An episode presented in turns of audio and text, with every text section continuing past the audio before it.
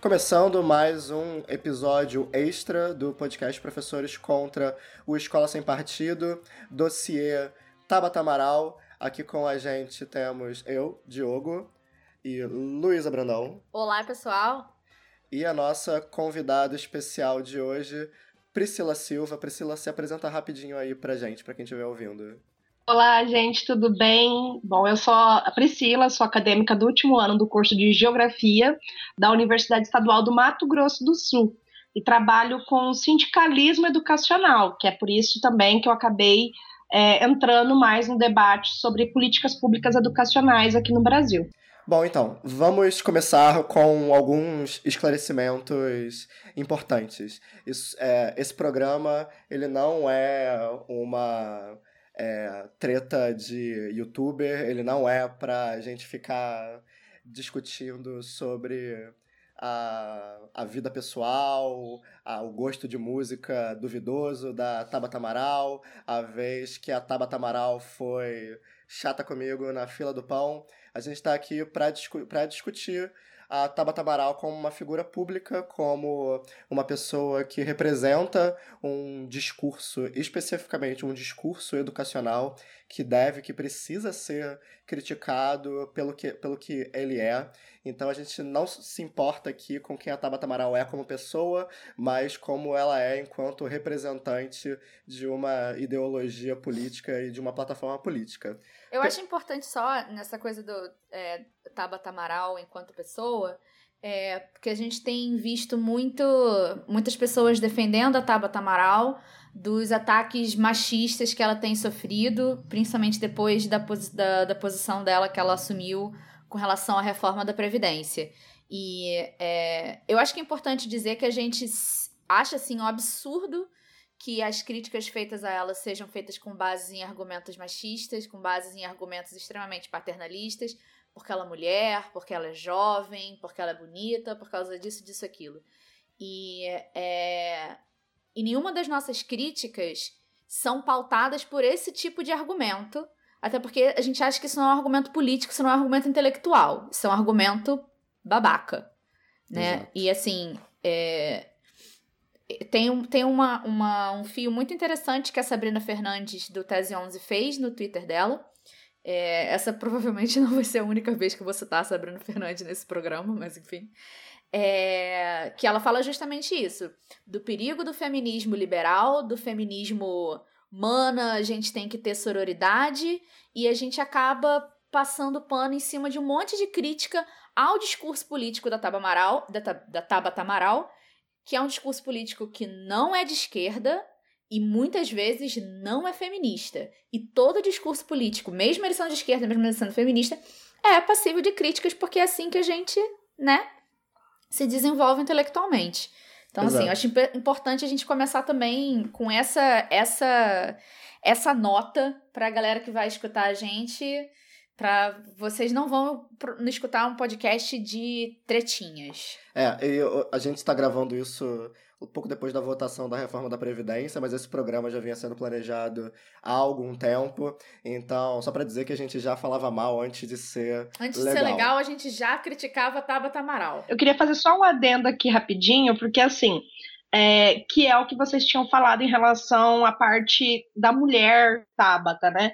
E eu acho incrível porque é, assim, no, no, meu Twitter, principalmente no Twitter, não tanto no Face, é, eu já vinha fazendo ponderações em relação aos projetos que a, Tabata apresenta e o projeto político, ideológico que ela representa.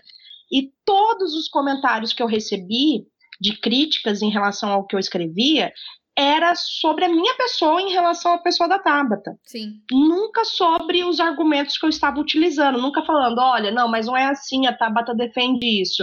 Não, é, era sempre a minha pessoa contra a pessoa da TAP. E que nem eu falei, eu não conheço ela, não, não tive a oportunidade de conhecer ela, mas eu achava interessante que sempre vinha com aquela coisa assim: você está com inveja do destaque que ela tem. Eu comecei a rir, tipo, é.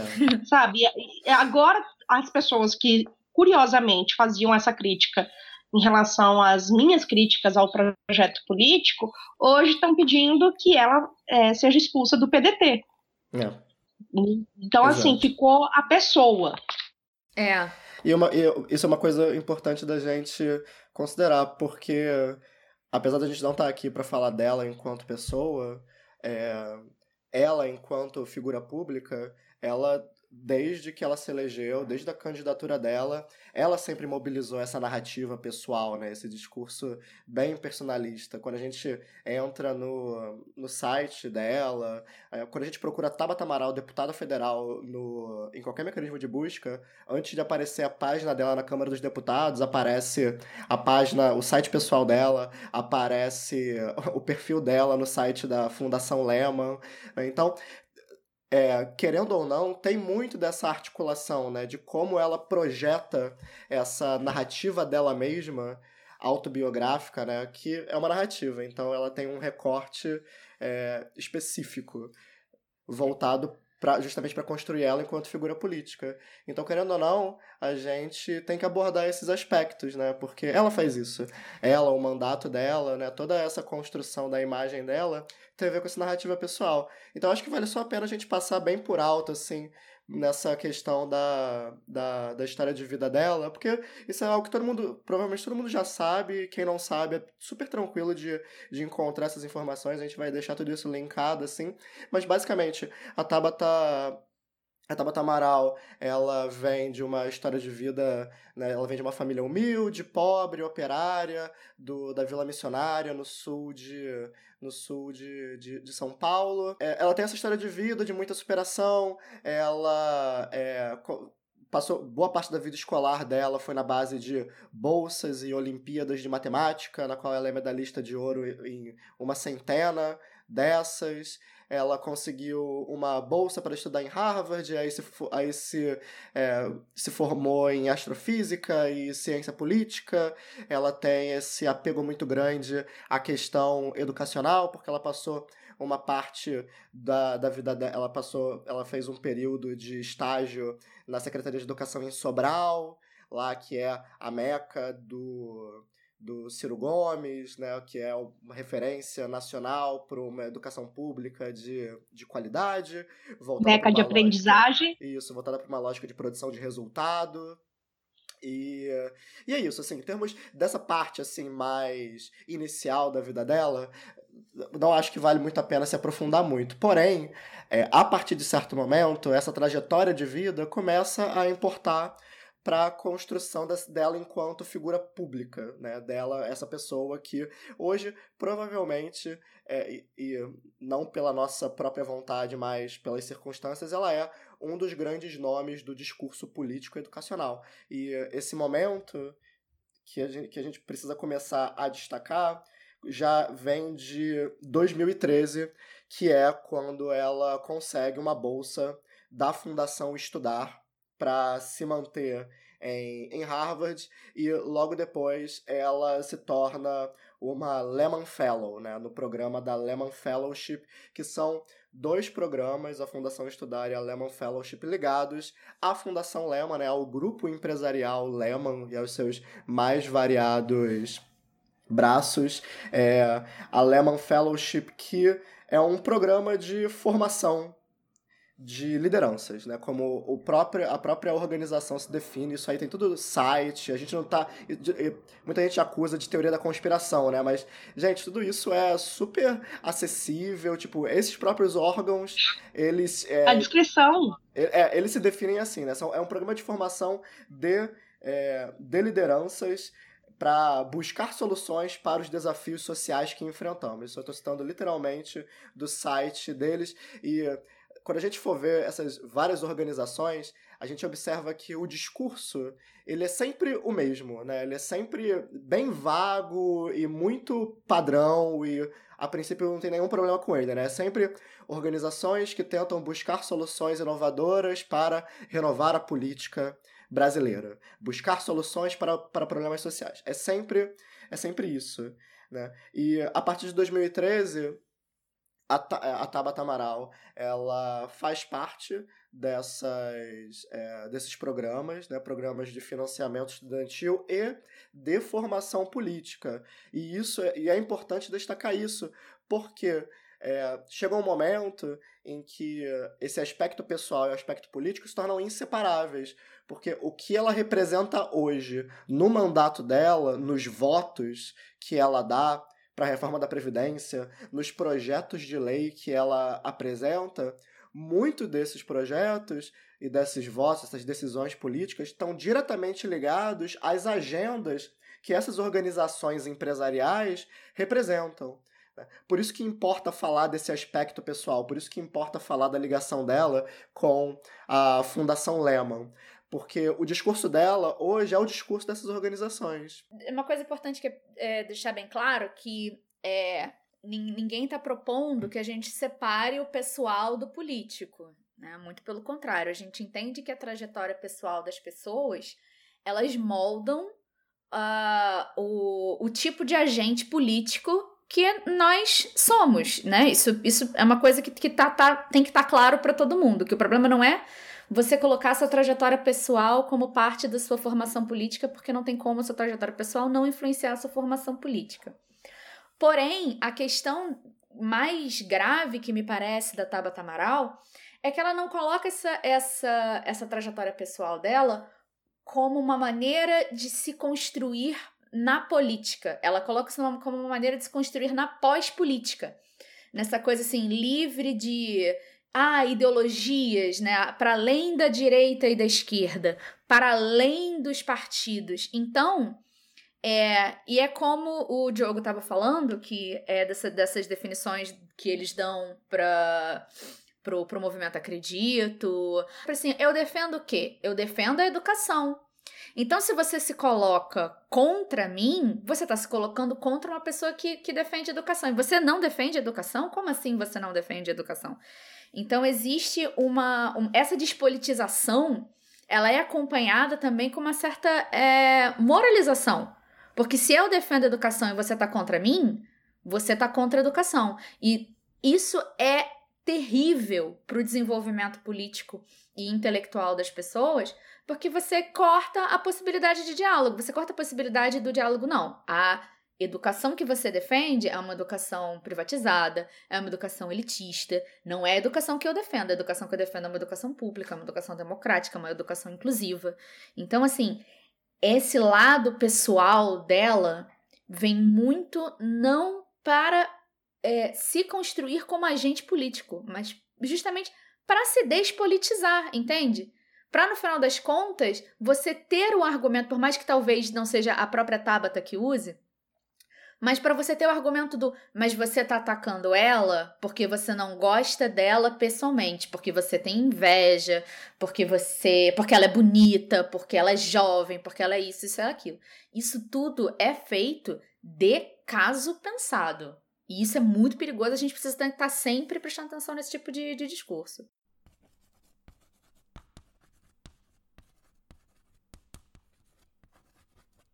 Luísa, é marketing. É marketing. É só isso. É o marketing político.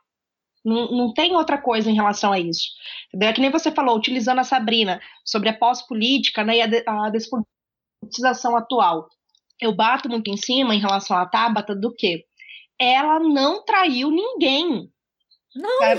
É isso que eu tô muito indignada. As pessoas, ah, a Tabata traiu. Não, ela não traiu ninguém essa concepção política que ela tem não é nova dela. Não, não aconteceu no dia da votação da, da, da, Previdência. Não foi dois dias antes. Ela se apresentou dessa forma. Ah, mas ela defendia educação.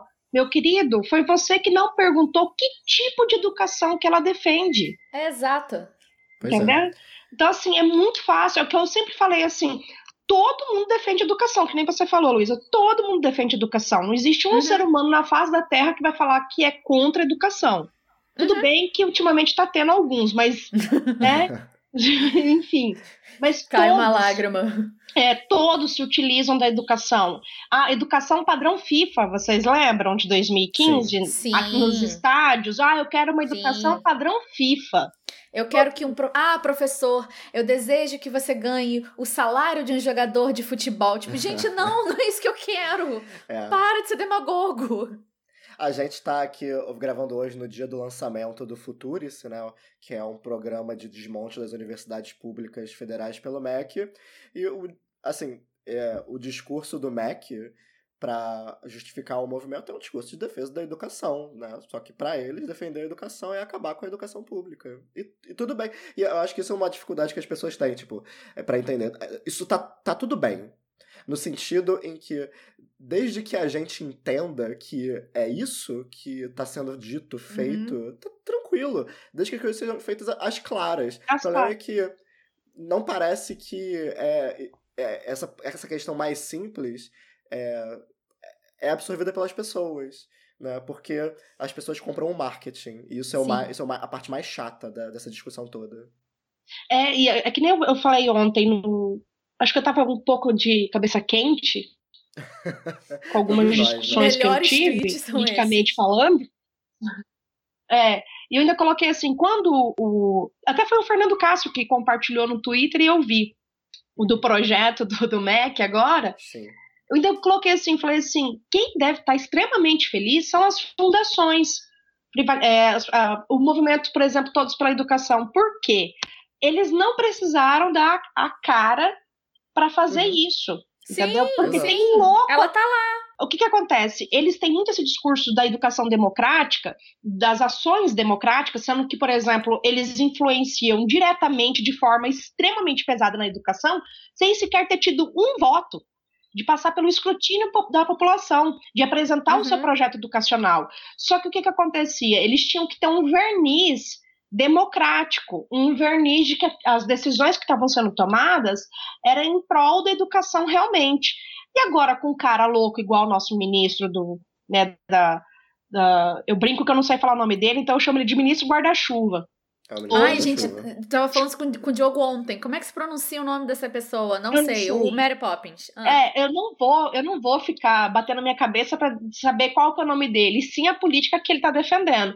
E aí o que, que uhum. acontece? ele é louco o suficiente, e na realidade a gente fala louco de uma forma, politicamente falando, diferente do louco né, com uhum. problemas psiquiátricos. É, é, é, a radicalização do capital. Sim, ela é. Acabou a conciliação de classe e o mais triste não foi a, o, o trabalhador que acabou com a conciliação, foi o capital. Uhum. Exato. Uhum. Acho que as pessoas não estão compreendendo que não cabe mais a conciliação. Não existe uhum. mais o, aquele centro democrático que concilia, é, não ganha-ganha, mas que quem mais ganhavam era a parte do capital. Não existe mais. Não existe um Lula ali, não tem um FHC. A Dilma, é. que, que estatizou, né, podemos dizer assim, o, a, o, os duelos é, de políticas educacionais, ela trouxe muito para dentro do MEC, para tentar uhum. estatizar, para tentar controlar né, essas disputas políticas. Não existe mais, acabou. É uma radicalização completa. E aí, o que, que acontece? Essas fundações, elas estão felizes sim. Por quê? Você olha a formatação radical do governo Bolsonaro, que não é somente o governo Bolsonaro, por isso que eu sempre falo assim, a gente precisa ter um, um olhar amplo em relação ao governo Bolsonaro. Não está ali só os conservadores, não está ali só a parte radical da direita, tá a parte da centro-direita, tá a parte do centro ali dentro também, quietinho, sem fazer nenhum tipo de propaganda. Por quê? Quando der errado, e vai dar errado, o governo uhum. Bolsonaro em todos os sentidos, eles vêm como uma solução. Sim. Ah, Entendeu? Então, assim, ninguém tá, ninguém tá perguntando essa questão. Por que, que as fundações não se manifestaram durante as eleições? Uhum. Ah, não queremos é, manipular o processo político. É, mas a sua formação dentro do, do que diz o movimento Todos pela Educação é uma representação da sociedade civil. Ali tá lá, tá lá no site. O movimento é uma representação da sociedade civil, que curiosamente só tá o 1% mais rico do Brasil, mas tudo bem nessa parte. É, a minha, a minha assim, só para concluir mesmo, é essa questão do porquê que esses tipos de fundações, é, como um todo, não, não focando numa, só na Lima, ou na Itaú Social, ou no Instituto Ayrton Senna, que também é uma das instituições que eu mais bato hoje em dia, na questão política da formação educacional, por que, que eles não se manifestaram em relação às eleições? Uhum. Porque o projeto político. O Bolsonaro não se radicalizou no segundo. É, na, nas eleições do, da, contra o Haddad. Ele já é radicalizado há muitos anos. Ele já se mostrou radical. Ele já se mostrou, por exemplo, falando da comunidade LGBT. Uhum. Aí eles falam assim: ah, mas queremos uma educação de inclusão. Mas aí, quando falam em educação de inclusão das minorias, por exemplo, eles não se, não se portaram em relação a isso. Ficaram quietinhos. É. Uhum. Quem ganhar, ganhou e estamos aí para se apresentar. Tanto que, por exemplo, quando o Bolsonaro ganhou, a, funda a o Instituto Ayrton Senna já estava tentando indicar ministro. Sim. É. Exato, né? Mozart, no caso Mozart Neves, né? que foi quase o primeiro-ministro da, da educação. E é, a, a, princípio, né, essa, essa, esses movimentos, essas associações não, tinham, não teriam nenhum problema de, enga, de engatar dentro do governo Bolsonaro desde o começo. né? Elas só não foram porque elas foram preteridas por outros interesses. Mas em termos tipo, da disponibilidade delas, elas estavam aí facinhas para jogo. É, não, e fica muito aquela, aquela coisa seguinte: que nem foi o, o Vélez, né? Que é o, eu brinco que é o ministro com o nome mais fácil para você falar. Nossa, é. a gente estava feliz, nem sabia, né? é, a gente estava tão feliz, não tinha nem noção, né? Porque pelo menos ele não conseguia. Ele, ele, tinha dificuldade de avançar no seu projeto. Uhum. O do guarda-chuva aqui não tem dificuldade nenhuma é. de avançar no seu projeto. Então, assim, aí fica muito naquela questão de que em relação à despolitização e à pós-política, é, que foi o dia que a Tabata Amaral né, questionou o ministro Vélez na, na Câmara e todo mundo ficou maravilhado com ela. Uhum. E aí eu olhava, eu, eu assisti. Aí a primeira vez que eu assisti, eu assisti, porque assim, é, aqui, vocês, vocês sabem, né, filho de pobre tem que fazer tudo ao mesmo tempo. Então assim, eu tava limpando, fazendo faxina aqui na minha casa, e eu coloquei o áudio para eu ouvir enquanto eu faxinava. Eu tava até lavando o banheiro. Uhum. E eu fiquei ouvindo, eu falei, mas tá faltando algumas coisas aí. Tudo. Aí eu falei, não, agora eu vou terminei de limpar a casa, eu vou ouvir fazendo anotações. Falei, gente, ela não tá perguntando sobre a questão da qualidade do ensino ou de uma, um ensino democrático, emancipador. Ela tá falando dos números restritos, apenas isso. Sim é muito fácil chegar para ele e falar: cadê a avaliação do IDEB? Uhum. A prova Brasil, o Enem. Mas eu não, tô, eu não tô passando além disso. Ali ela já mostrou que a educação que ela é, tem prioridade é uma educação elitizada. Sim. E as pessoas não, não tinham noção daquilo. Sabe? Aí eu falava, gente, é muito fácil. Aí eu chamei minha mãe, que eu achei. É, minha mãe é da área da saúde, minha mãe é auxiliar de dentista né? Ela é funcionária pública do Estado, auxiliar do, de dentista. Uhum. E aí eu chamei ela, falei, mãe, escuta isso aqui, né? Vem cá, fala para mim o que, que você vê em relação a essa fala. Minha mãe, nossa, que fala maravilhosa. Eu falei, meu Deus, cara, ela tem uma filha que debate com ela todo santo dia. Eu falei, você não tá não, doutrinando mãe. direito, sua mãe. Né, sabe? Eu falei, não tô doutrinando direito, não tô conseguindo ultrapassar esse limite. Aí eu comecei a falar, mãe, assim, assim, assim, então ela, olha, eu não tinha pensado por esse lado. E aí o que eu acho incrível é o seguinte, que a própria Tabata, ela se contradiz na fala dela, Muitas não vezes. só na questão. É, sabe? E eu falo assim, gente, como é que as pessoas não estão tendo condições de observar isso? Tem uma entrevista dela com o Ciro Gomes, que foi feita até, acho que em Sobral, ou no, é, eu sei que foi no Ceará. Foi uma entrevista duas semanas antes de acontecer a votação da, da Previdência, duas ou três semanas. E ele faz a pergunta, né, do, do sonho dela de Harvard e tal, não sei o quê. E aí pergunta para ela alguma coisa em relação à educação brasileira e ela fala assim: "Eu preciso criticar o vestibular brasileiro". E aí ela pega e fala que em Harvard, por exemplo, levaram em consideração o currículo dela, né, o, o ponto de largada, o ponto de chegada. E essa crítica eu concordo. Uhum. O Enem e o vestibular é muito restrito em relação a isso. Nisso eu concordo com ela. Uhum. Muito, muito, muito mesmo. De levar o currículo é, escolar do aluno. Só que, ao mesmo tempo, quando a gente vai falar de educação básica, ela está usando justamente os números restritivos uma amostragem que não pega a realidade do aluno para formatar políticas públicas educacionais. Ou seja, o que ela estava criticando do vestibular, ela está aplicando para a educação básica. E aí as pessoas não conseguem ver. Mas Priscila, Priscila, são os critérios científicos, Priscila. Ora, ora, ela está sendo o quê? Quando ela usa esses números, ela está usando a, a, a prova, os fatos, entendeu? Porque ela não se deixa levar por coisas do tipo, coisas personalistas, do tipo, Teologia. o histórico do aluno. A, a, a jornada pessoal que importa é a jornada dela. A jornada pessoal do, do, do aluno brasileiro, dane-se, entende? Porque o aluno brasileiro merece ser, ser, ser pautado por critérios científicos. Entende? É, é, é, acho... é, muito. Cara, na boa. É muito contrassensual, né? Ai, e, é, e aí, é daí que vem, inclusive, né? É, foi logo após a, a, a esculachada no que É engraçado, assim, vendo em retrospecto, tipo, você vê hoje, você, você vê o vídeo e você pensa só, eh, ok, não tem nada demais. E, mas foi daí que veio também, né, o, a famosa frase pode ter cortes desde que com critérios. É. Nossa, essa, essa foi o é, é, olha, é difícil, é, porque assim. Realmente. A gente fica até gago, sabe? Você fala assim, fica. meu Deus, por onde começar? Porque assim, poucas pessoas sabem em relação a isso.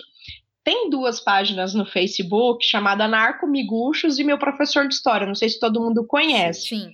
E eu sou uma das administradoras da página. Oh, meu Deus! E a gente tem um grupo é, que nem eu brinquei com uma amiga minha, Jardim indo pro mundo.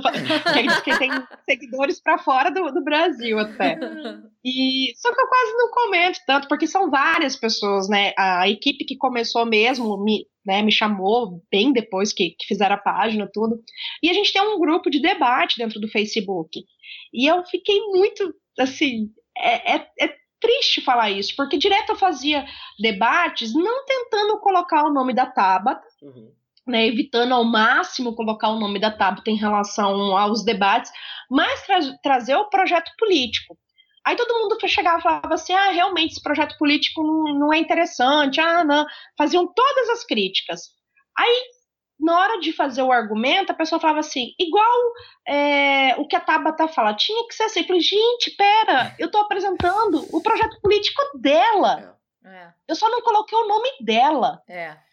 É, é muito tenso. E, essa, e, esse é o problema, né? Porque tudo, fica tudo muito nublado, né? Fica tudo. A, as linhas divisórias são muito difíceis de você é, delinear. Porque é. isso é proposital, isso é parte do, do marketing, né? É. é essa ideia de que. E eu acho que depois da, da votação da Previdência, assim, mais claro que isso não fica, né? Que, tipo, o compromisso dela. E ela fala isso abertamente. Teve aquele dossiê que o Intercept fez sobre ela, que é até ok em grande medida. E ela diz isso bem claro, assim, tipo, o compromisso dela não é com o mandato, não é com o programa do partido, não é nem com as pessoas que votaram nela. O compromisso dela é com as convicções dela, né? E, e essas convicções. O problema. Isso não seria um problema. Porém, essas convicções nunca estão exatamente muito claras, né? Porque. E aí vem o pensamento. É até engraçado que na matéria do Intercept, ela falou assim, tava falando sobre o gabinete dela, e ela disse assim: não, a gente vai derrubar essa parede e tal, deixar com uma cara de startup e que não sei o quê. É. E é, isso é muito. É, isso é engraçado de um jeito meio meio trágico, porque o discurso dela é esse discurso meio startup da real, né? Esse discurso meio vago, meio coach, meio palavras de palavras de impacto, mas quando você vai buscar nela o conteúdo desse discurso, você não encontra. Você encontra nessa formação política que ela teve é. através desses órgãos.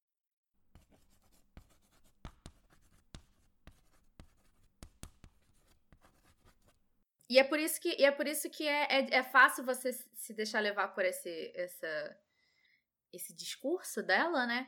Porque você tem que fazer esse trabalho de ver assim, ah, não, são os meus, os meus ideais, as, as coisas que eu acredito. Tá, então vamos lá.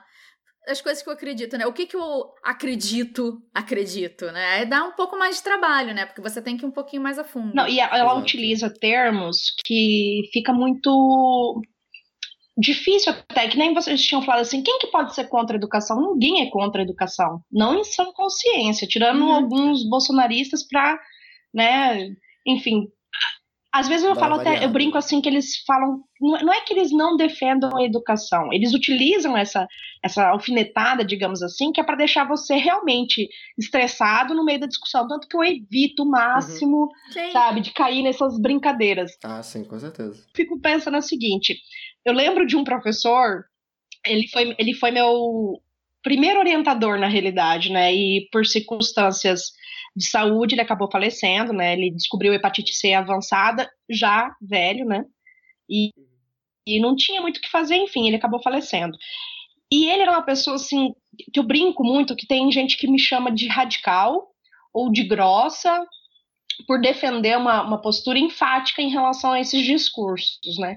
E aí eu ficava pensando assim, meu Deus, como que essas pessoas iam enxergar o Roberto hoje? Porque ele era 30 vezes mais enfático do que eu.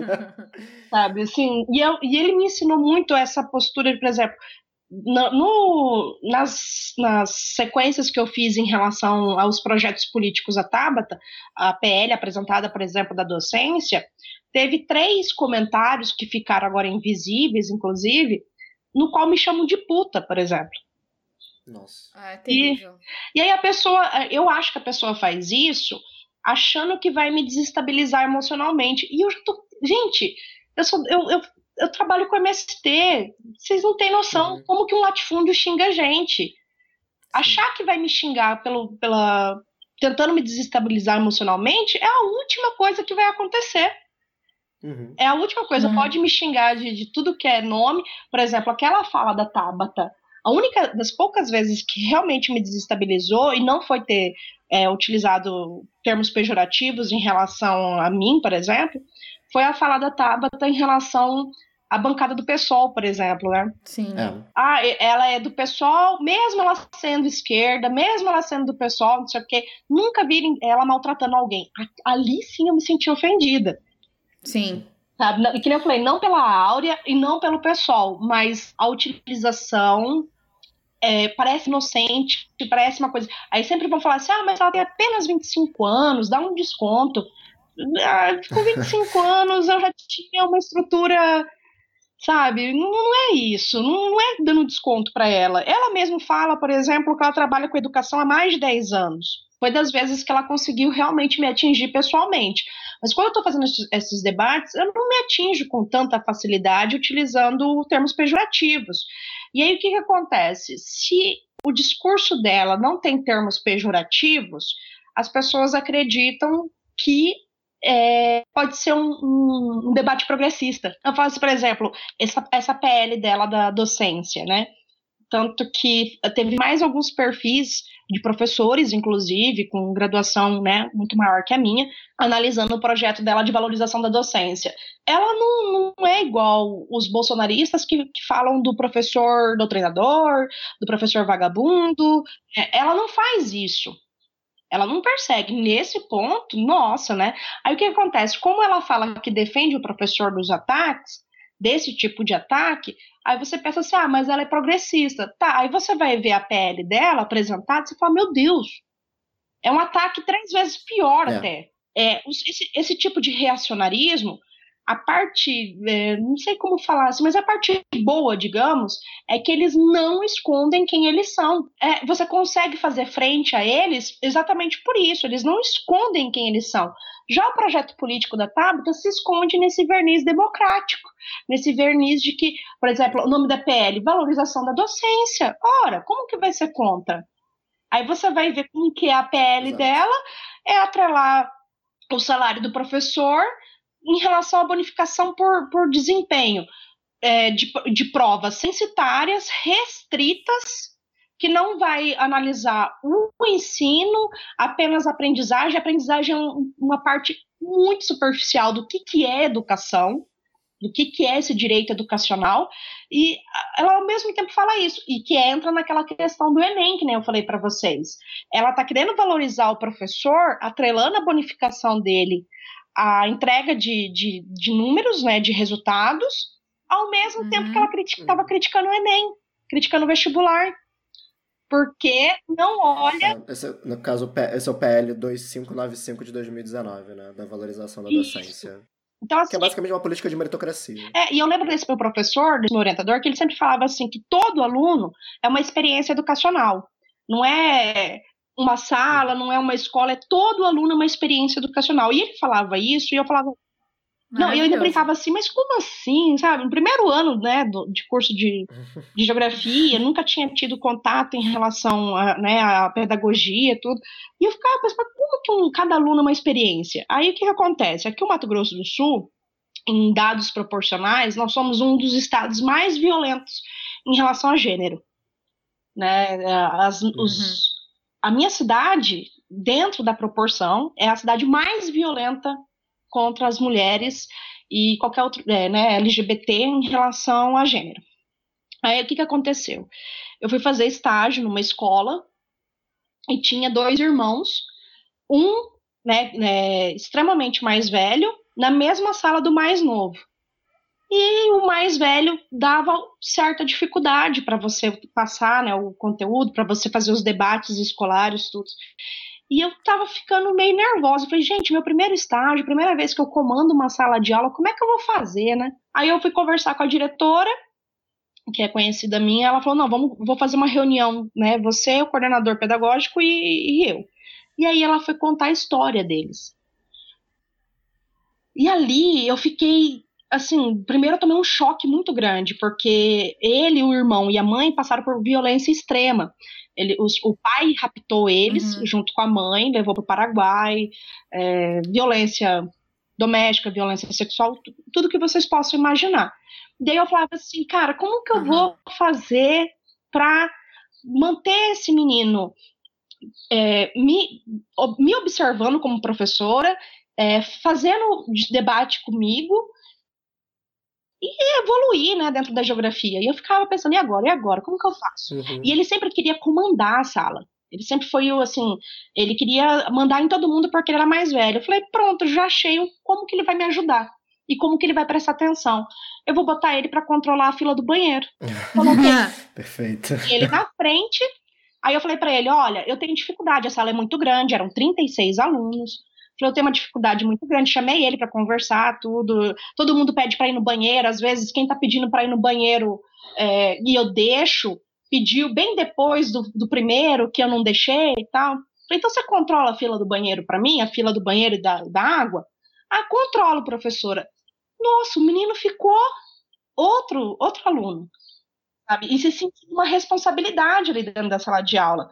Melhorou as, as notas dele? Comigo melhorou mas não refletiu nas notas é, escolares como um todo. Só que assim, foram, foi dois meses de experiência.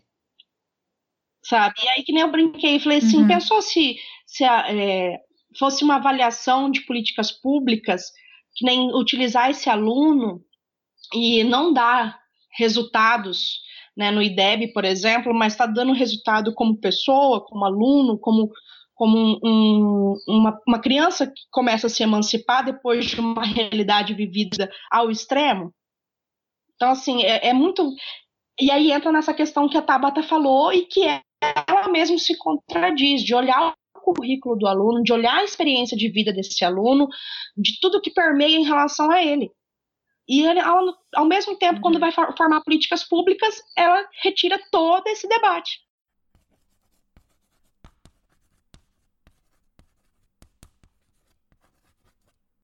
É, essa, essa história que você dividiu agora desse seu, desses seus alunos, né? Tipo, esse momento do caraca, o que, que eu faço agora?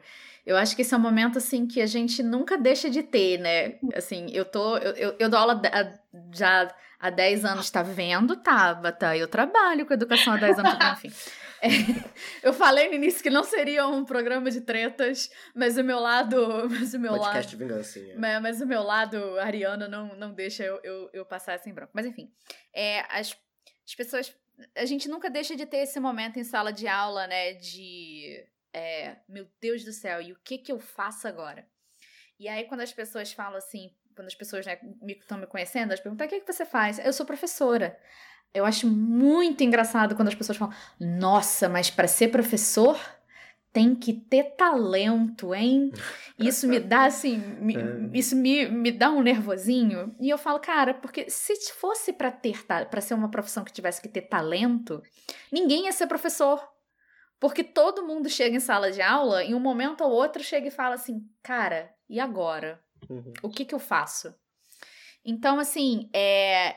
e aí quando a gente fala desses momentos assim, e o que que eu faço, a única coisa que ajuda é justamente o que vai pro, pro, pro que tá muito além, tá anos de luz além do que os critérios científicos nos apresentam, né? Que tá nesse lado do, do afeto, do compreender o aluno como um indivíduo, do é, como é que eu posso usar essa, essa potencialidade é, autoritária, negativa que esse seu aluno tem, como você transformou isso numa coisa que ajudava você e ajudava ele e dava para ele um canal para ele se, né, deixar isso isso fluir, né? Isso, isso, isso não é livro que ensina, isso não é critério científico que pauta, entende? Porque da aula não é talento. Da aula é estudar, da aula é se formar, da aula é conhecer a matéria que você que você tá que você tá ensinando, sabe? É você ter uma formação decente e é você ter uma formação que vai para além da cientificidade, que leva também em consideração que você está ali dentro com 36, 50 outras pessoas. Com milhões de realidades diferentes. Aí, isso não dá para quantificar, né? Isso não dá para quantificar, isso não dá. E, e só, só, só para fazer um adendo, ao mesmo tempo é o seguinte, o projeto da, da, da Tabata, que nem eu brinquei, né, que a gente, brinquei não, que nem eu afirmei, né, e eu continuo afirmando sem problema nenhum, que a Tabata tem relação íntima com o projeto educacional de reformadores empresariais, é justamente o que ela utiliza como é, justificativa do projeto de valorização à docência. O que, que ela utilizou ali? Ela utilizou, por exemplo, documentos do, da campanha? Não, ela não utilizou é, nenhum documento de uma universidade, de pessoas que vivenciam a educação, de que, além de vivenciar, elas debatem cientificamente a educação. É, ela utilizou um documento do movimento Todos pela Educação, onde fala que a uhum. universidade pública, é, a universidade edu da educação, ela valoriza o ensino é, científico e não pedagógico. Que não, é a prática, ela, é, ela, ela fala que a, a universidade foca pouco na prática e muito no conteúdo. E assim, que eu, que eu sempre uhum. falei, o, o, a forma que eles querem formatar a educação não é restrita à educação básica em si. Por quê? Eu estou me formando agora em, em geografia. Eu, eu posso ser muito bem um empecilho lá dentro da sala de aula para aplicar a base. Posso uhum. ser um empecilho porque eu tenho Exato. uma formação científica crítica. A geografia, ela se reformulou na década de 60 e se transformou numa geografia crítica. Deixou de ser uma geografia descritiva, uma geografia paisagista, que a gente brinca muito dentro da geografia, para se transformar numa geografia crítica, numa geografia de emancipação do ser social. Então uhum. eu vou ser um uhum. empecilho para eles quando eu me formar e assumir uma sala de aula. Então, o que, que vai acontecer? Eles não querem formatar apenas a educação básica, a formatação vai chegar na formatação do ensino superior, para que o professor já, já esteja uhum. é, sendo preparado para formatar um pensamento dentro da educação básica, que vai sair da educação básica para o ensino superior. Mas é um círculo em relação a esse tipo uhum. de, de formatação, de pausterização da, da educação. Então, assim, a, a, o projeto da PL dela já deixa essa situação. Aí ela pega e fala assim: ah, vamos, é, também pretendo, pretendemos uma bolsa é, para valorizar os melhores, é, né, de, de, com valores econômicos, tal, não sei o quê. Cara, a minha vontade, assim, na hora eu comecei a rir um pouco, porque eu sou pibidiana, né? Eu fui pibidiano. e aí eu falei assim, colega, você tá inventando a roda já existe essa bolsa, já é. existe que vai é, preparar o, o, educador também na área pedagógica, que se chama PIBID, e que está sendo desmontado 100%. É. Então, assim, para que, que você vai fazer uma outra Exatamente. bolsa se já existe uma, que por acaso ela é até uma das bolsas mais elogiadas, né, inclusive pelos reformadores, que eu achei até interessante, né, e, sabe, uhum. ah, vou fazer, vamos fazer uma bolsa nova. Mas já existe, porque então a gente não valoriza esse tipo de bolsa já existente, que é o PIBID? Dentro das, das universidades tem outras bolsas também, né? Tem, aqui teve o PIBEX, o PIBID. Então, assim, o projeto de lei dela, esse projeto especificamente esse projeto de valorização da docência, é anterior à reforma da Previdência. Como é que não. Aí o pessoal uhum. fala assim: ah, mas ela traiu a gente. Não traiu o coração. Sabe, eu fico brincando que eu falo quase como se eu estivesse falando com meus sobrinhos. Meu amor, meu amorzinho não traiu. Uhum. Ela já se apresentava dessa forma. É vocês que não pararam, justamente pela questão da pós-política, para analisar o que ela falava.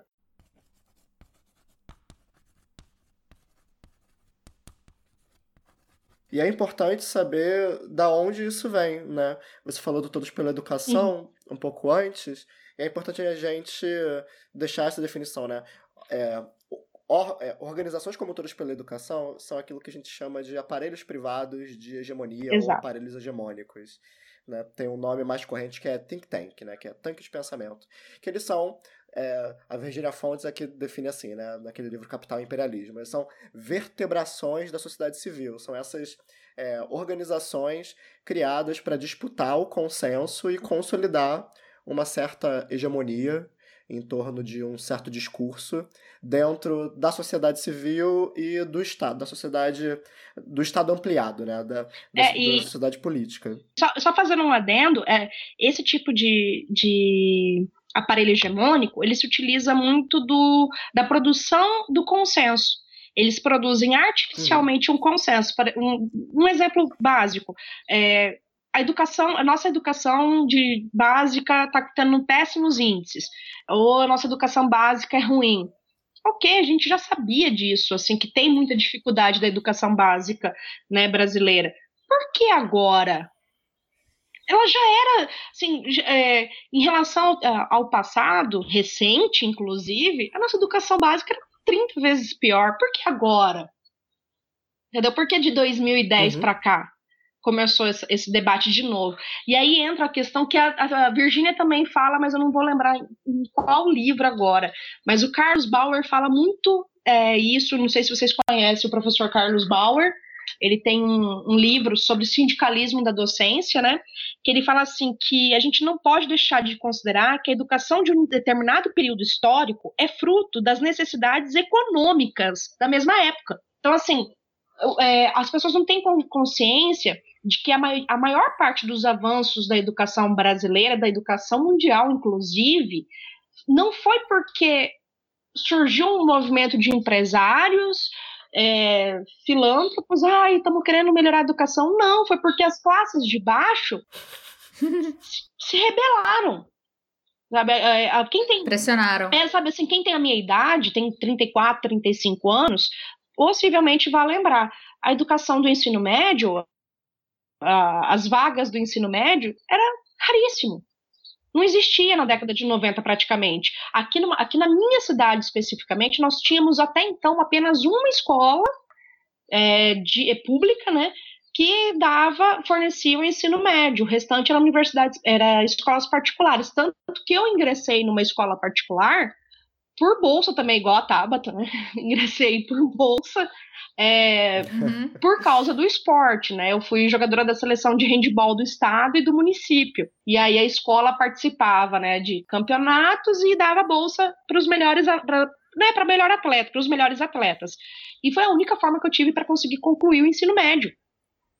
Dentro de um município de 24 uhum. mil habitantes, porque eu recebi uma bolsa, porque havia apenas uma escola que, que dava, fornecia né, para a sociedade o ensino médio. Com a crise da década de 90, principalmente com a década de 90, é, a, a classe média, né, a classe mediana, que tinha condições de pagar ensino público, é, desculpa, ensino particular, se vê numa contradição em relação ao seu poder de compra. E aí o que, que acontece? Você vai cortar uhum. seus supérfluos, né? Você vai, não vai mais ir para o cinema todo mês, alguma coisa assim. E a educação está nesses supérfluos. E aí o que, que aconteceu? Uhum. A, a, classe mediana saiu da escola privada e se viu sem vaga. Aí, de repente, pipocou um monte de manchete do, da maior crise educacional brasileira, a falta de vagas do ensino médio. Só que para o pobre, que já batia em relação a isso, a mídia não tinha tanta visibilidade. Que é o que acontece hoje com a uhum. Tabata, por exemplo. Todo mundo sabe que a educação pública realmente precisa passar por algumas reformas.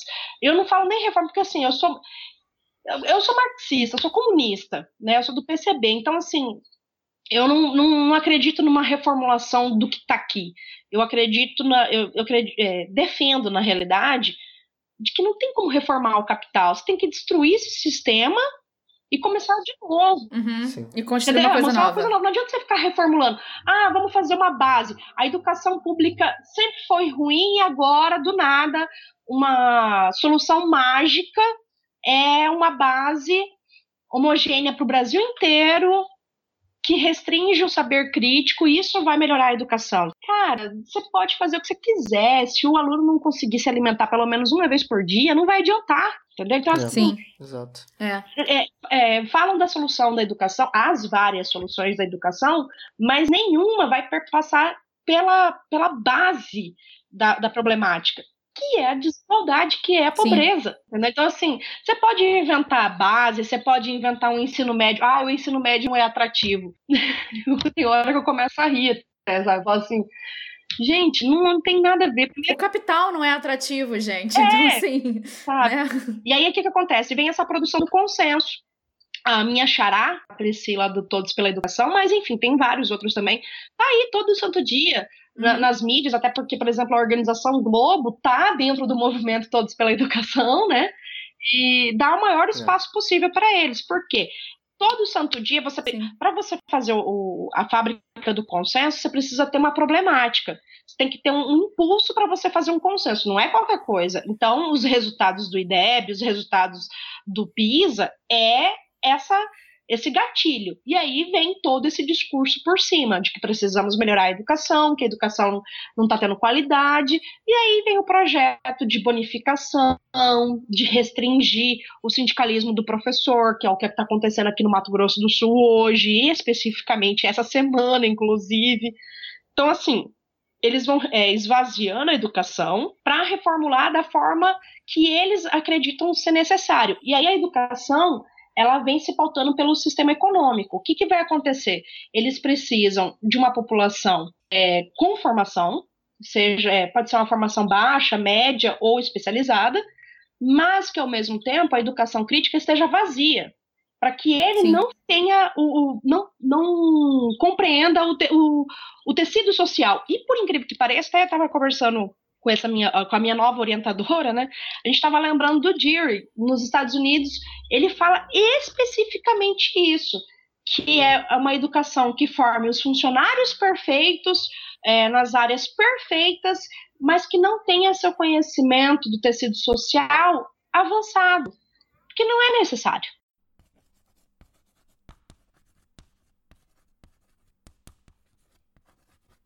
E aí você tá quando você fala, é, por exemplo, de, das pessoas se sentirem traídas, né, pelo por esse posicionamento da, da, da Tabata, é, eu só penso assim, o quanto que a gente chegou num ponto em que a gente se sente tão exposto, né, tão desprotegido, tão a gente tá, as pessoas acabam ficando sem, sem referência, né? Porque essa, essa despolitização, esse esvaziamento da crítica, não só na educação, como na política, né? Porque, volto a dizer, né? Educação e política são duas áreas que andam de, de mãos dadas, né? É, esse, todo, todo, todo, esse, todo esse esvaziamento gera essa, essa, essa desinformação. Isso causa uma frustração muito grande, porque quando uma pessoa que sempre se colocou, sempre se colocou como defensora do, do, do capital, mas que foi adotada como uma esperança de renovação e de reforma pela esquerda, porque a gente está muito desamparado, as pessoas se sentem abandonadas, as pessoas acham que não tem, então não tem, não tem mais para onde, pra onde correr. É. Então, assim, não vale a pena a gente se, se politizar mais, porque olha só, até quem tava do nosso lado nos traiu. E, cara, isso é uma, uma perspectiva muito. É. É, porque no final das contas, é, e aí só pra antecipar uma recomendação que eu ia fazer no final do programa, né? Que é o livro Sintomas Mórbidos da Sabrina Fernandes. E Terceira um, referência Sabrina Fernandes nesse programa. Terceira referência Sabrina Fernandes, já podemos pedir a musiquinha. e, o, e o programa do Revolu Show, que é um episódio, o último episódio do Revolu Show, que foi uma mesa do lançamento do livro é que ela fala isso, né? O, o, o espaço onde os, os, liberais nadam de braçada é o espaço da esperança, né? Que é essa ideia bem, bem vaga, uhum. assim, é messi, me, meio messiânica, né? Que é uma, que é uma ideia que... É, na qual o discurso dela está diretamente envolvido. É. Nessa, toda essa construção da jovem, inovadora, dar uma cara de startup para as coisas, isso tudo. E aí é, é, difícil de definir, e acho que nem importa, né? Definir se é de propósito, se não é, se ela realmente acredita, provavelmente sim. Mas isso está dentro desses espaços de sociabilidade em que ela construiu essa identidade política dela, né? Em 2017, ela criou o movimento Acredito, né, que é um, de novo, né, aquela coisa bem vaga, um movimento supra, suprapartidário buscando soluções inovadoras para os problemas sociais. E em 2018 ela entra no programa de apoio de, ao desenvolvimento de lideranças políticas da Fundação Lema e consegue uma bolsa no Renova Brasil. Né? Organizações ou diretamente financiadas pelo empresariado ou organizações criadas por pessoas financiadas pelo empresariado. E eu digo financiado por empresariado, não estou dizendo que ela está viajando de jatinho para Cancún todo final de semana. Nem acho que seja esse, esse o caso. Né? Se a gente for levar a matéria do Intercept é, a sério. A, sério, né? O que é, é parece indicado, né? Ela tem problemas, ela tem até problemas financeiros, é. assim, para se manter.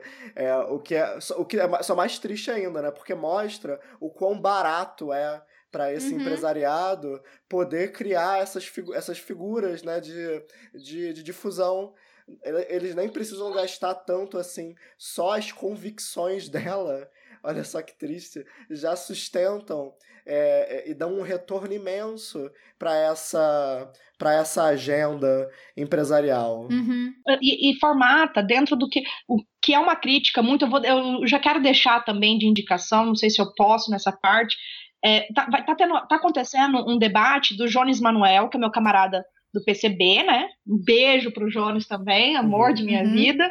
Beijo, Jones. Sobre a questão do lugar de fala e identidade o que, que acontece? Se utiliza muito a identidade da Tabata. Por quê?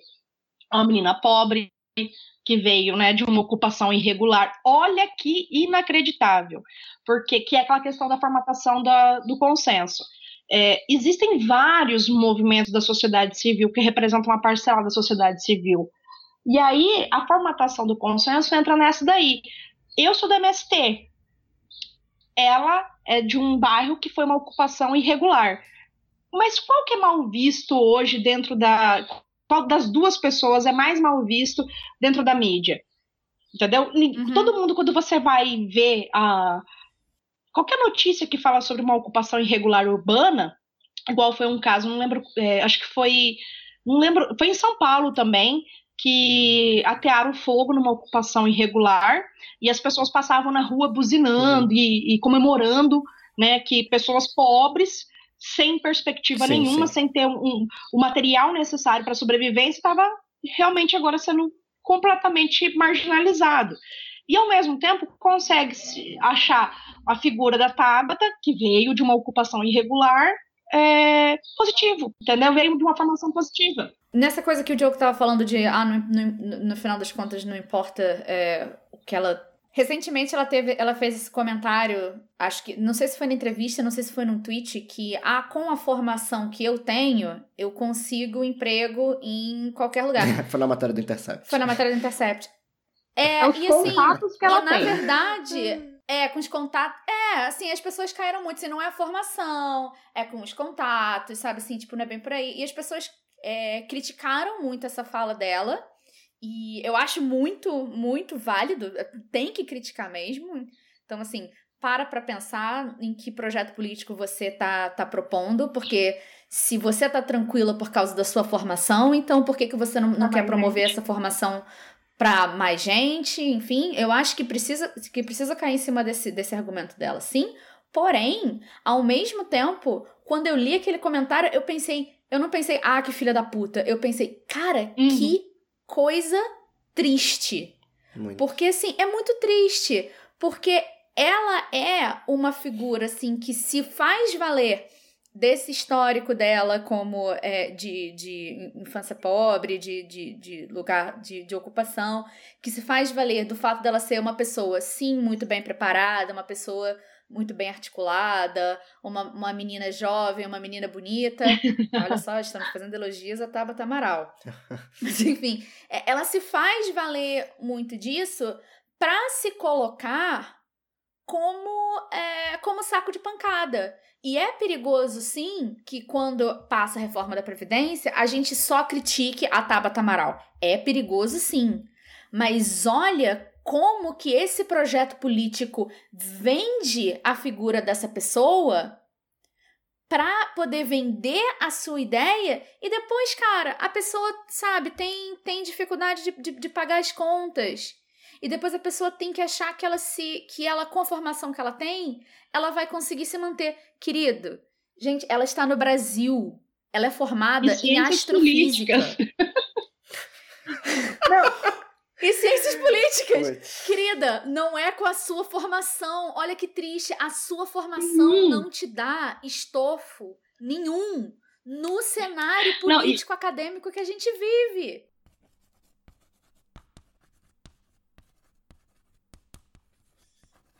Não, e, é, e é engraçado assim, é, usando duas personalidades, vamos citar de novo ela, né? Beijo, Sabrina. Beijo, Sabrina! A Sabrina também tem uma formação acadêmica muito parecida com a da Tabata, né? Ela teve a oportunidade Sim. de estudar fora, no Canadá, né, fazer seu mestrado, seu doutorado, porque tem muita gente que está utilizando a, a, as, as oportunidades que a Tabata teve, que são raríssimas, né, também para fazer a crítica. E o que, que acontece? E eu, que eu entro muito nessa brincadeira, assim. A, a, Sabrina também teve várias oportunidades que ela, ela tem noção disso, né, de que não, não são oportunidades fáceis de acesso a ninguém aqui no Brasil. Uhum. Mas, ao mesmo tempo, ela sabe fazer, sabe ter críticas, né? Por ela ser marxista, principalmente, ela faz críticas à estrutura social, à estrutura do capitalismo, uhum. coisa que a Tabata não faz, uhum. entendeu? Aí a pessoa fala assim, ah, mas você é amiga da Sabrina, e a Sabrina, você fala da questão das oportunidades. Eu falei assim, não, eu nunca falei das oportunidades da Tabata. Eu nunca falei sobre em relação a ela ser é, ter ganhado bolsa para fazer para né, estudar. Eu ganhei bolsa. Falei, se eu for falar isso, eu, eu, vou estar sendo hipócrita. Porque eu ganhei bolsa, lógico, meu ensino não, não chega aos pés do que a, a Tabata teve. Uhum. Né, de, da, da oportunidade de morar fora, por exemplo. Mas eu ganhei bolsa de uma escola que também tem um ensino, ensino pausterizado, uhum. né, é, que, que formata o aluno para para mercado de trabalho especificamente, não forma um cidadão, não forma um, um ser social né, crítico, e eu não vou falar sobre nessa, nessa questão. Falei assim, eu vou falar sobre o tipo de políticas públicas que ela defende, uhum, que sim. é basicamente isso. Aí eu falei assim, então você não vai ver eu falando da Tabata de forma pejorativa pela idade ou qualquer outra forma. Eu falei, eu vou falar sobre os projetos políticos dela e o que ela está representando nesse projeto político. E esse é um, esse é um argumento tão raso quanto é, ah, você é socialista, mas você tem um iPhone. É. Ah, você é Nossa. é comunista, mas você trabalha. Tipo, você. Você é comunista, mas você tem coisas? Você tem é. coisas, exato assim. Entende? É um argumento é. extremamente raso, cara. Eu até, assim, eu, eu, eu tô me assustando um pouco com o Twitter, né? Que do nada é um eu, eu, eu não é. tenho alcance para falar assim, ah, é, para analisar bem especificamente. Eu sou uma pessoa que mora numa cidade interior, interior do Mato Grosso do Sul, com 25 mil habitantes, mais ou menos, 24 mil e pouquinho, e que, de repente, algumas coisas que eu falo ali, que até me assustei, foi até o Jones que me ensinou a ver isso, é, o alcance, é, alcançou o triplo do meu, do meu município sabe? Uhum. Assim, e até eu fico assustada. Assim, eu, gente, eu sou muito péssima com tecnologia, né? Então, uhum. essas para mim é umas, uma, são novidades. E eu até comentei, eu fiz um, um, uma sequência de, no Twitter que eu comentei uma partezinha mínima da minha da minha pessoa, né, do, do meu ser mesmo. Poucas pessoas sabem que eu tive problemas sérios com o alcoolismo, assim, eu fiquei muito próxima de, de me tornar é, alcoólatra justamente pelo fim da minha bolsa. Uhum. Eu, eu recebia bolsa para jogos, representava o estado, representava o município.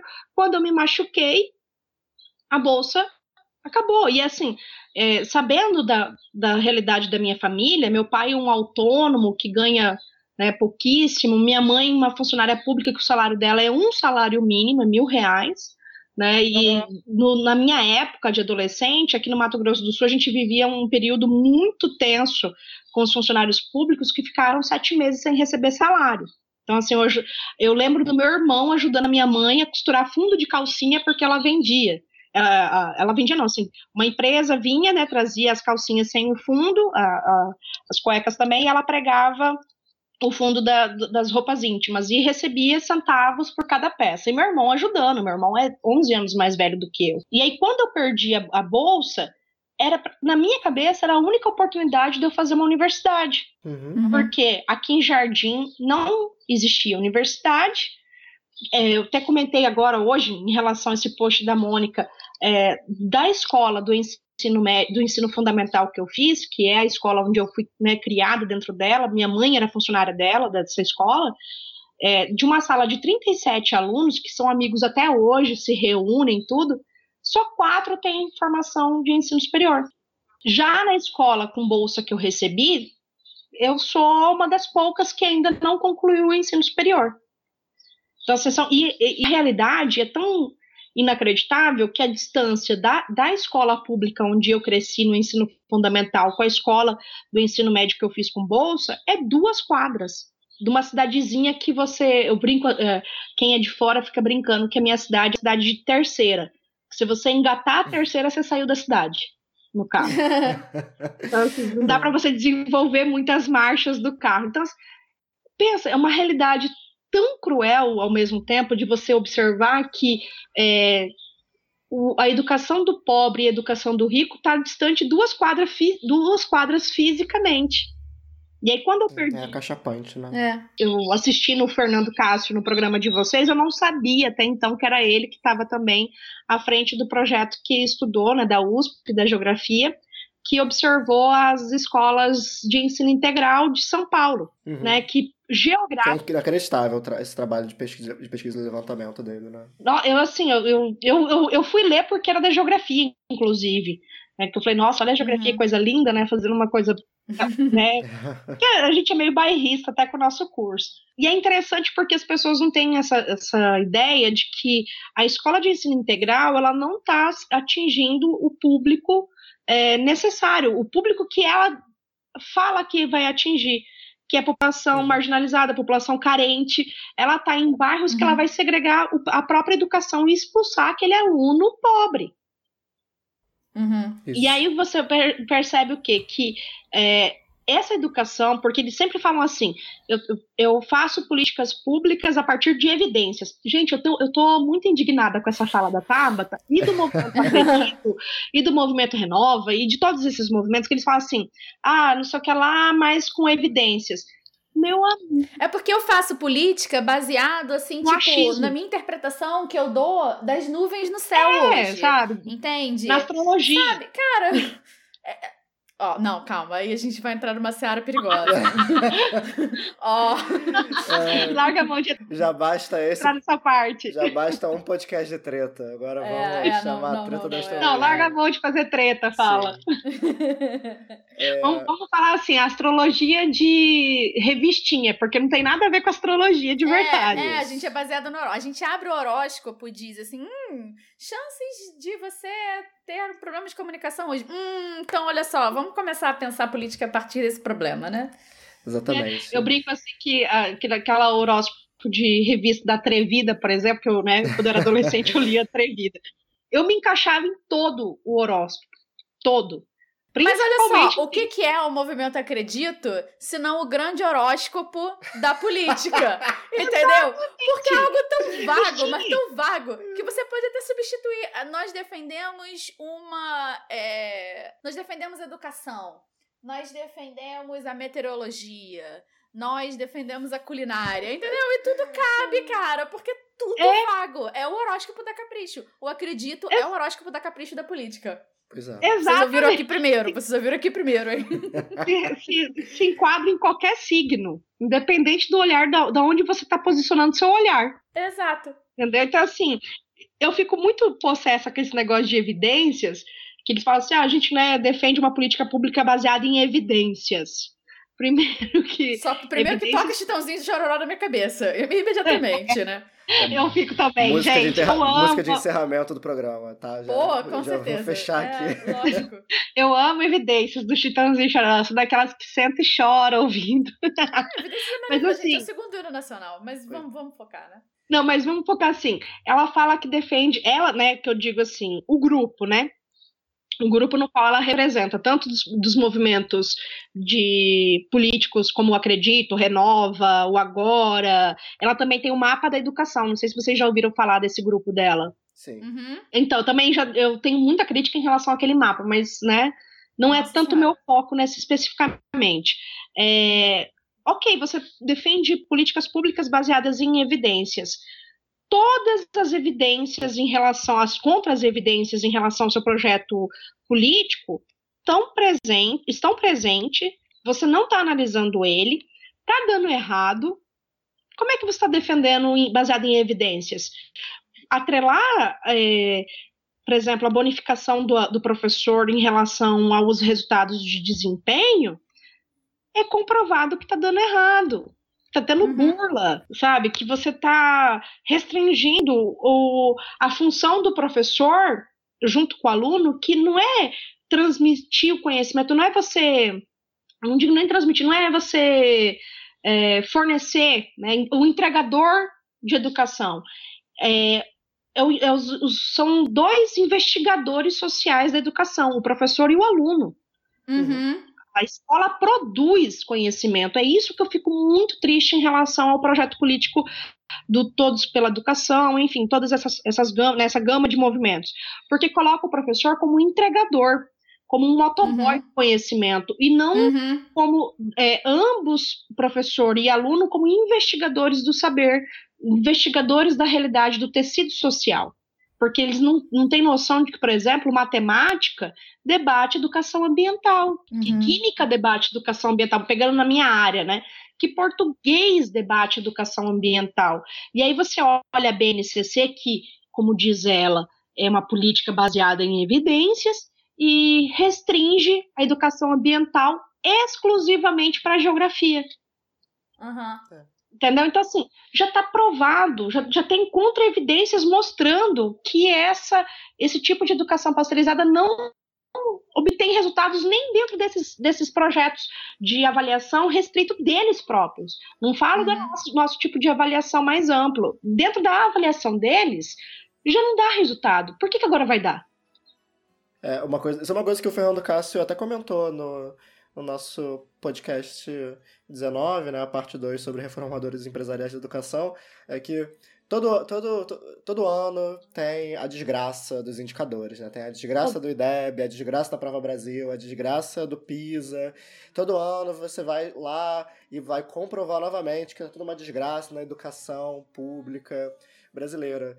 Mas o que esses indicadores demonstram? Eles só estão demonstrando que as políticas públicas vigentes para a educação, que são as políticas empresariais, que é treinar para fazer prova. Uhum. Exato. Que essas, que essas políticas, que são as políticas vigentes, né, ao contrário das expectativas dos do nosso, do nosso presidente, nosso ministro da Educação, né? A educação brasileira não é orientada por método freiriano e doutrinação comunista e ideologia de gênero. A única coisa que esses indicadores provam é que as políticas que se fiam nesses indicadores são um fracasso.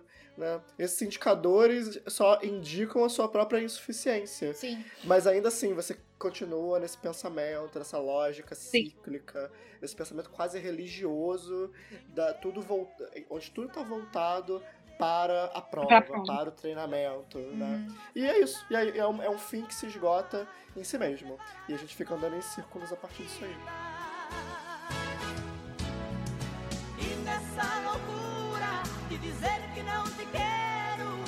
Negando as aparências, disfarçando as evidências.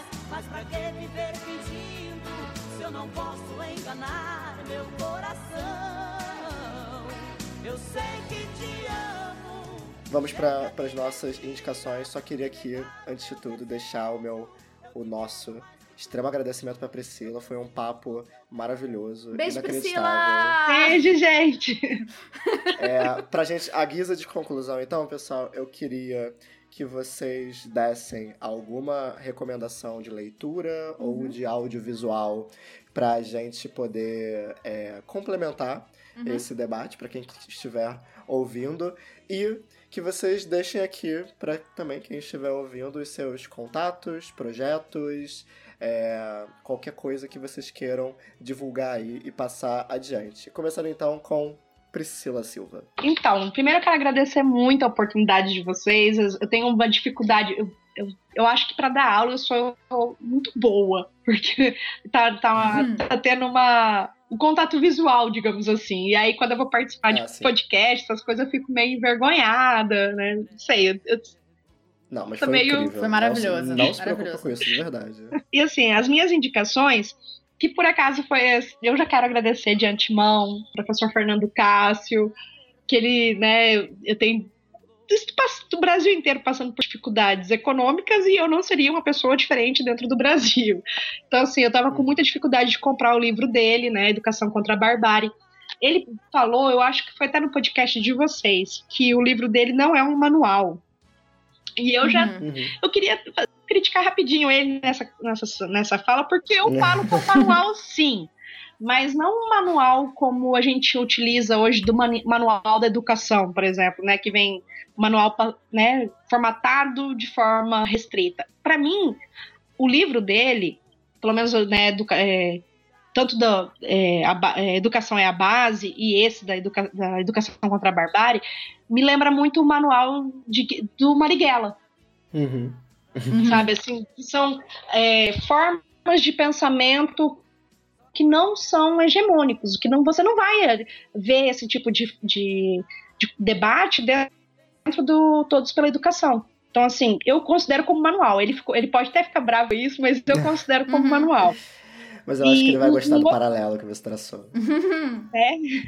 Aí, gente, eu sou é, uma pessoa que, né, por ser comunista, Marighella, para mim, é uma das personalidades como militante que eu mais Não, admiro. com certeza. Uhum. Eu até fiz um, um debate, teve um, um rapazinho que a gente brinca, né, que o nome dele é Menino do Trip Adve- é, Advisor, né, que ele falou sobre Ai, esse cara, meu Deus. ele falou sobre o Marighella guerrilheiro, né, e eu peguei e falei assim, engraçado, mas eles não conhecem o Marighella parlamentar, né, constituinte, e aí eu peguei e fiz uma sequência de threads falando quem que é o Marighella, e o Marighella na educação, poucas pessoas conhecem os projetos educacionais do Marighella que ele apresentou antes de ser caçado, são incríveis, assim, de você ler hoje e falar, meu Deus, se tivesse alguém defendendo esse tipo de educação hoje, já seria um avanço absurdo.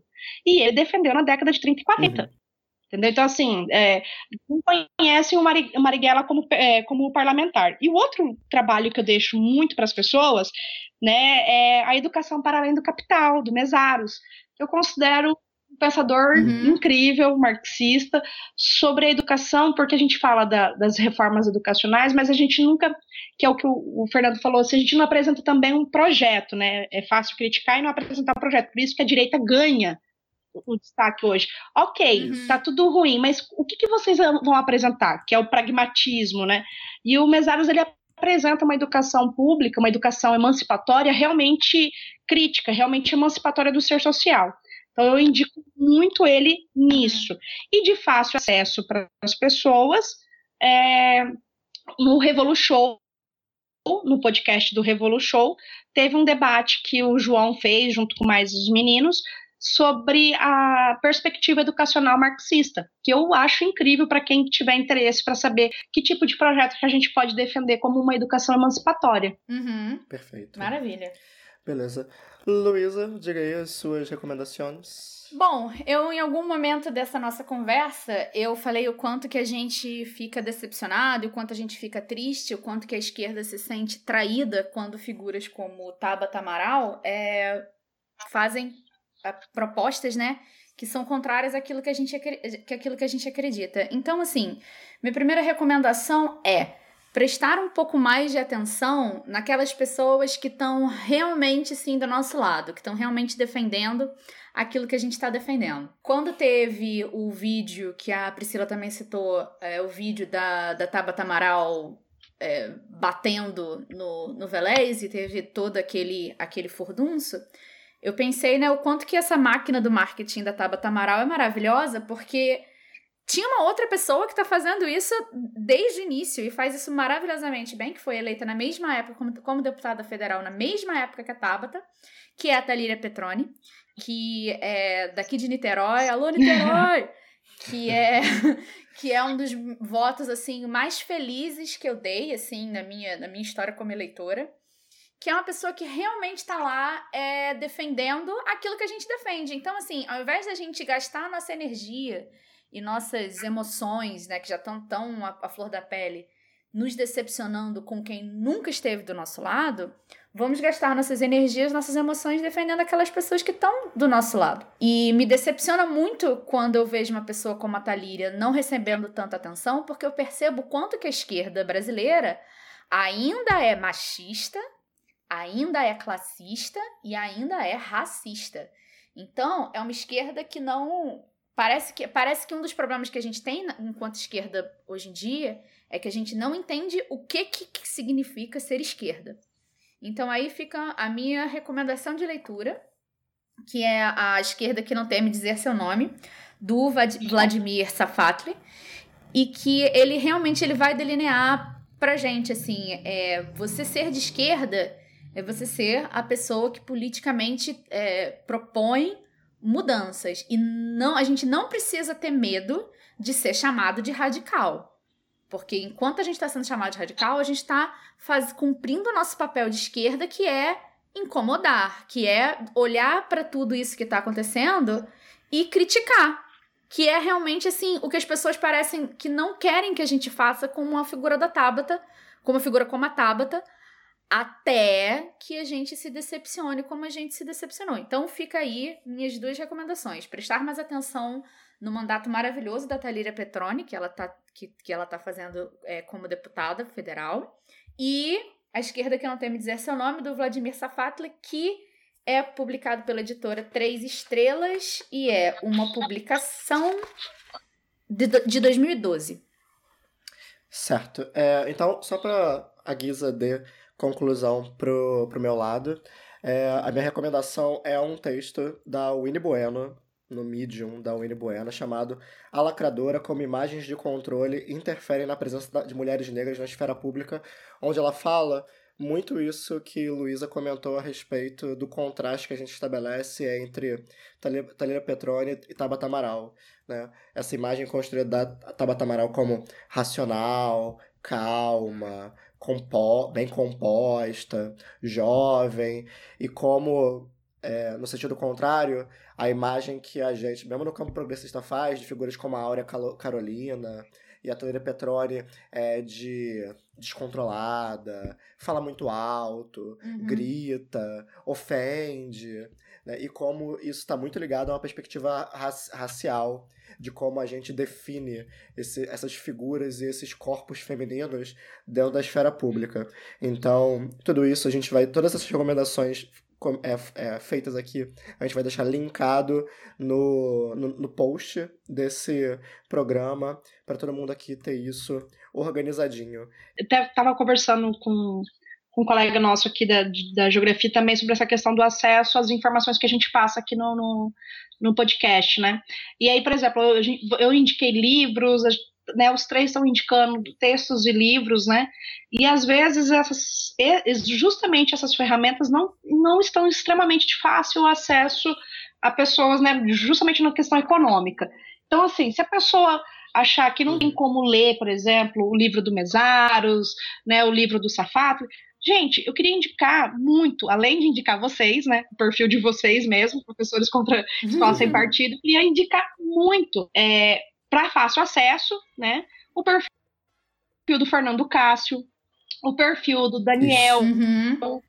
o blog do professor Freitas, o blog do professor Salomão Xavier, sabe? Isso, assim, que é, perfeito. fica mais Maravilha. fácil acesso também, porque as pessoas às vezes querem respostas muito rápidas, né? Muito fáceis também. Então, assim, se quer uma crítica rápida, não, não falo fácil, porque nenhum deles fazem, uma, fazem críticas fáceis, mas uma crítica de rápido acesso, é interessante colocar também esses, eh, os links dos perfis e dos blogs deles, porque ali também vai ter um Estarão debate linkados, pode deixar. construtivo Maravilha. em relação à educação. Exato. Perfeito, Priscila. Pode deixar. Então, é, só seguindo essas recomendações da Priscila, né? O Daniel Cara, o Fernando Castro estão no Twitter, é, lá onde eles fazem os comentários políticos deles com maior intensidade. O blog do Freitas, que é uma referência importantíssima para essa discussão sobre reformadores empresariais da, da educação. E o Salomão Chimenez. Salomão, Salomão Chimenez, onde que a gente acha, Priscila? Você Eu, sabe? eu vou. é, No perfil dele, eu acho que eu até errei o, nome- o sobrenome do professor, hein? Eu falei Xavier é Ximenes.